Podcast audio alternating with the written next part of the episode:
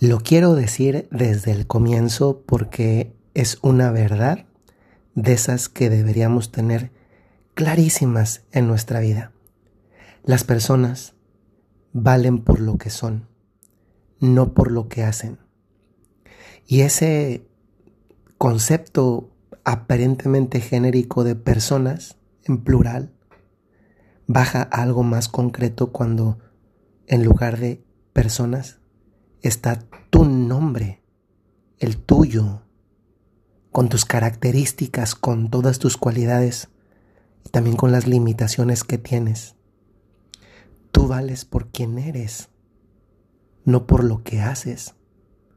Incluso si haces muchas cosas y las haces bien.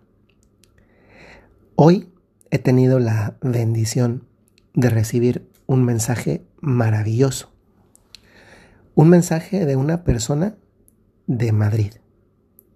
Esta persona, que no voy a decir su nombre, pero que es un varón, me escribió desde la ciudad de Madrid y el mensaje lo leí hoy por la mañana. Esta persona tiene una particularidad. A los ojos de muchos, podría ser alguien que no cuenta porque tiene una limitación y además una limitación muy particular.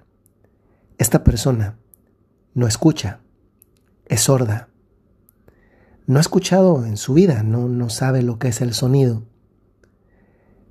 Puede ser que en algún momento tú no hayas escuchado muy bien. Yo recuerdo como hace algunos años, cuando todavía ni siquiera era sacerdote, tuve un problema en el oído, eh, se me tapó, como a veces le pasa a muchas personas, eso no es por falta de higiene, pues porque a veces el cuerpo produce más de una determinada cantidad de, de, cerilla y tapa el, oído y precisa que uno le limpien y cuando no ha tenido la experiencia uno piensa que se está quedando sordo y en mi caso pues no, no sucedía así, no era eso. Fui con, con el especialista, me limpió, pude escuchar otra vez recuerdo cómo esas tres semanas en que viví así, pues te pasan muchas cosas por la cabeza, incluso sin que sean estrictamente la verdad. Vienen muchos pensamientos a modo de tentación para desanimarse pensando que uno se queda o se va a quedar sordo. Puede ser que también en algún momento tú no hayas escuchado del todo bien, o cambia el, sentido del oído por el de la vista, por el del gusto, por el del tacto, por el del olfato.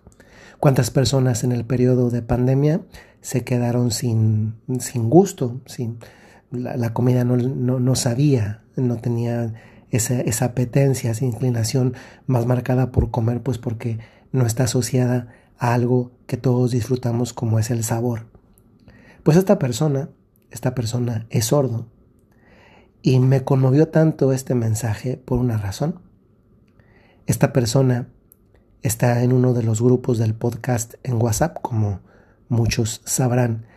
Tenemos muchísimos grupos de WhatsApp donde se comparte el podcast y esta persona, este, este señor, está en uno de ellos.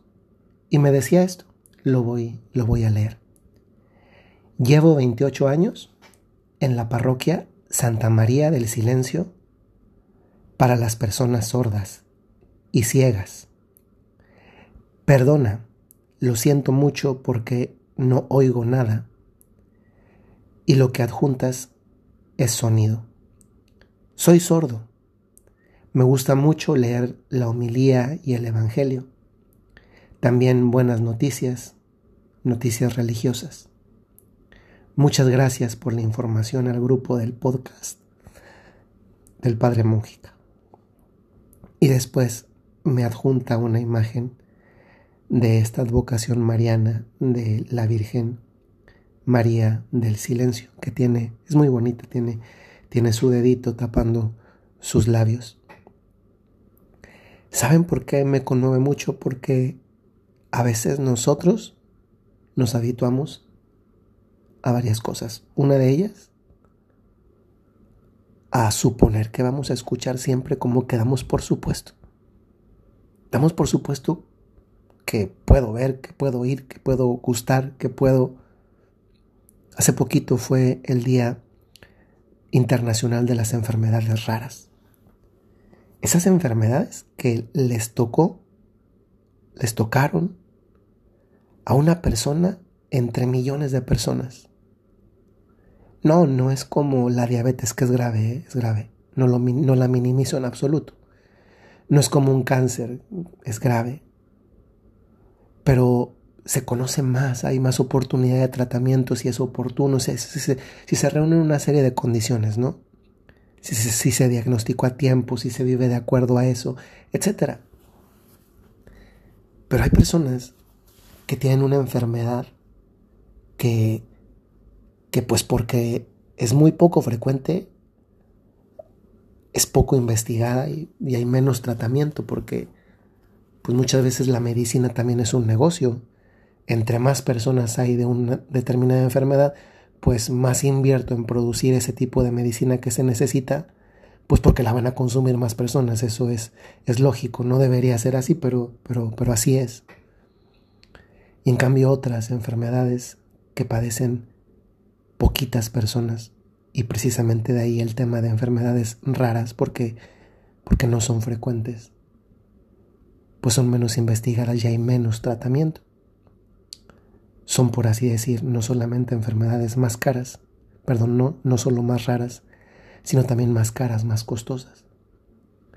Pues, ¿cuántas veces nos acostumbramos a escuchar, a ver, a gustar, a hablar, a, hacer tantas cosas que otras personas pues no pueden? Como este hombre que está en uno de los grupos del podcast donde están algunos de ustedes.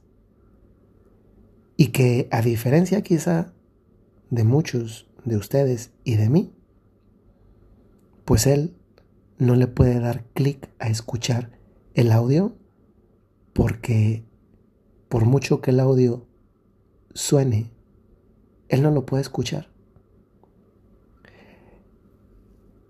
Otra lección que nos deja esto es que otra enseñanza, otra otro punto es que cuántas veces nosotros somos los primeros que valoramos poco a quien tiene una, una falta de, a quien no tiene algo que me obliga a destinarle más tiempo, a ponerle más atención, a tener, a tener más paciencia con alguien. ¿Cuántas veces es más fácil dar una moneda que dar cinco minutos de tu día, de las 24 horas que tiene tu día, nuestro día? Y perder, entre comillas, el tiempo o en clave positiva, el apostolado de la atención a alguien más.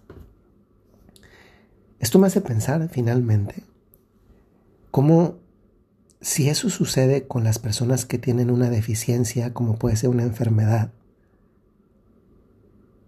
una, eh, hoy se diría, una discapacidad, como en este caso la auditiva, ¿cuántas veces incluso somos menos bondadosos, menos caritativos, menos pacientes, incluso con las personas que no tienen algo que nosotros sí? Y ya no me refiero al ámbito de la salud, sino por ejemplo el ámbito de un bienestar material, económico. Una vez leí una reflexión que me, que me ayuda a ilustrar esto y que, fíjense, se me quedó tan grabada porque además es tan sencilla. Y que la reflexión decía algo así más o menos como eh, cuando vas a un restaurante y no le regateas no le pides que te baje el costo al del ballet parking. El ballet parking, en el supuesto de que alguien no supiera qué es, es cuando la persona llega a un restaurante, a, un teatro, por ejemplo, y hay un chofer que te recibe el coche y él lo lleva a estacionar. Y lo estaciona y cuando te vas, pues ya te vas con el, con el coche, te lo trae también al chofer. La gente cuando va a un restaurante, a un teatro, por poner dos ejemplos concretos, no le regate al del ballet parking, sabe que le, va a tener que pagar algo, ¿no? Cuando va a un restaurante no es que al final le, le llevan la cuenta y comienza a decir, ay, oiga, no le puede rebajar un poquito, aunque sea.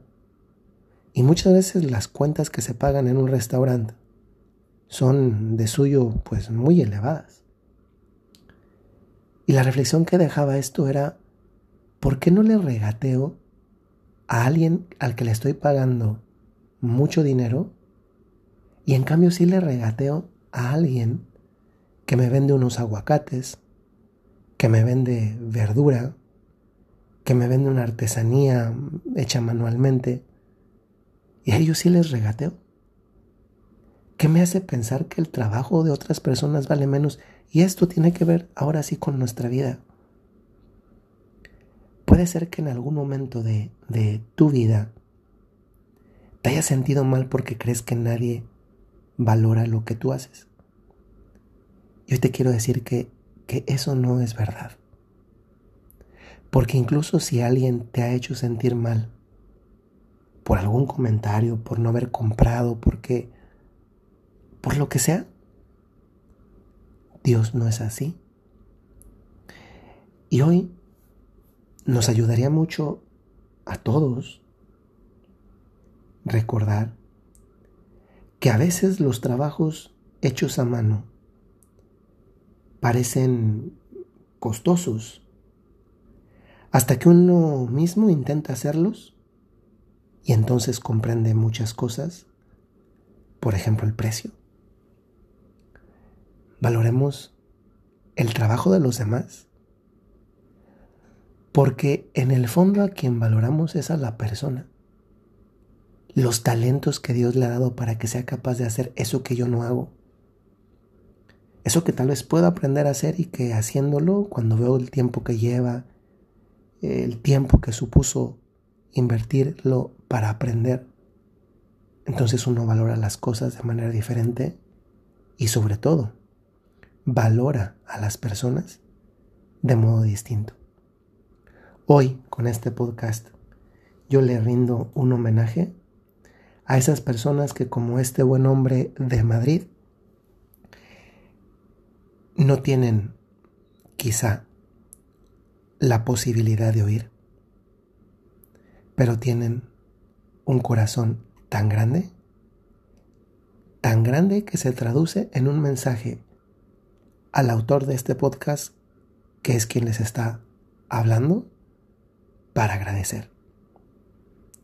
¿Qué lección nos deja esta persona?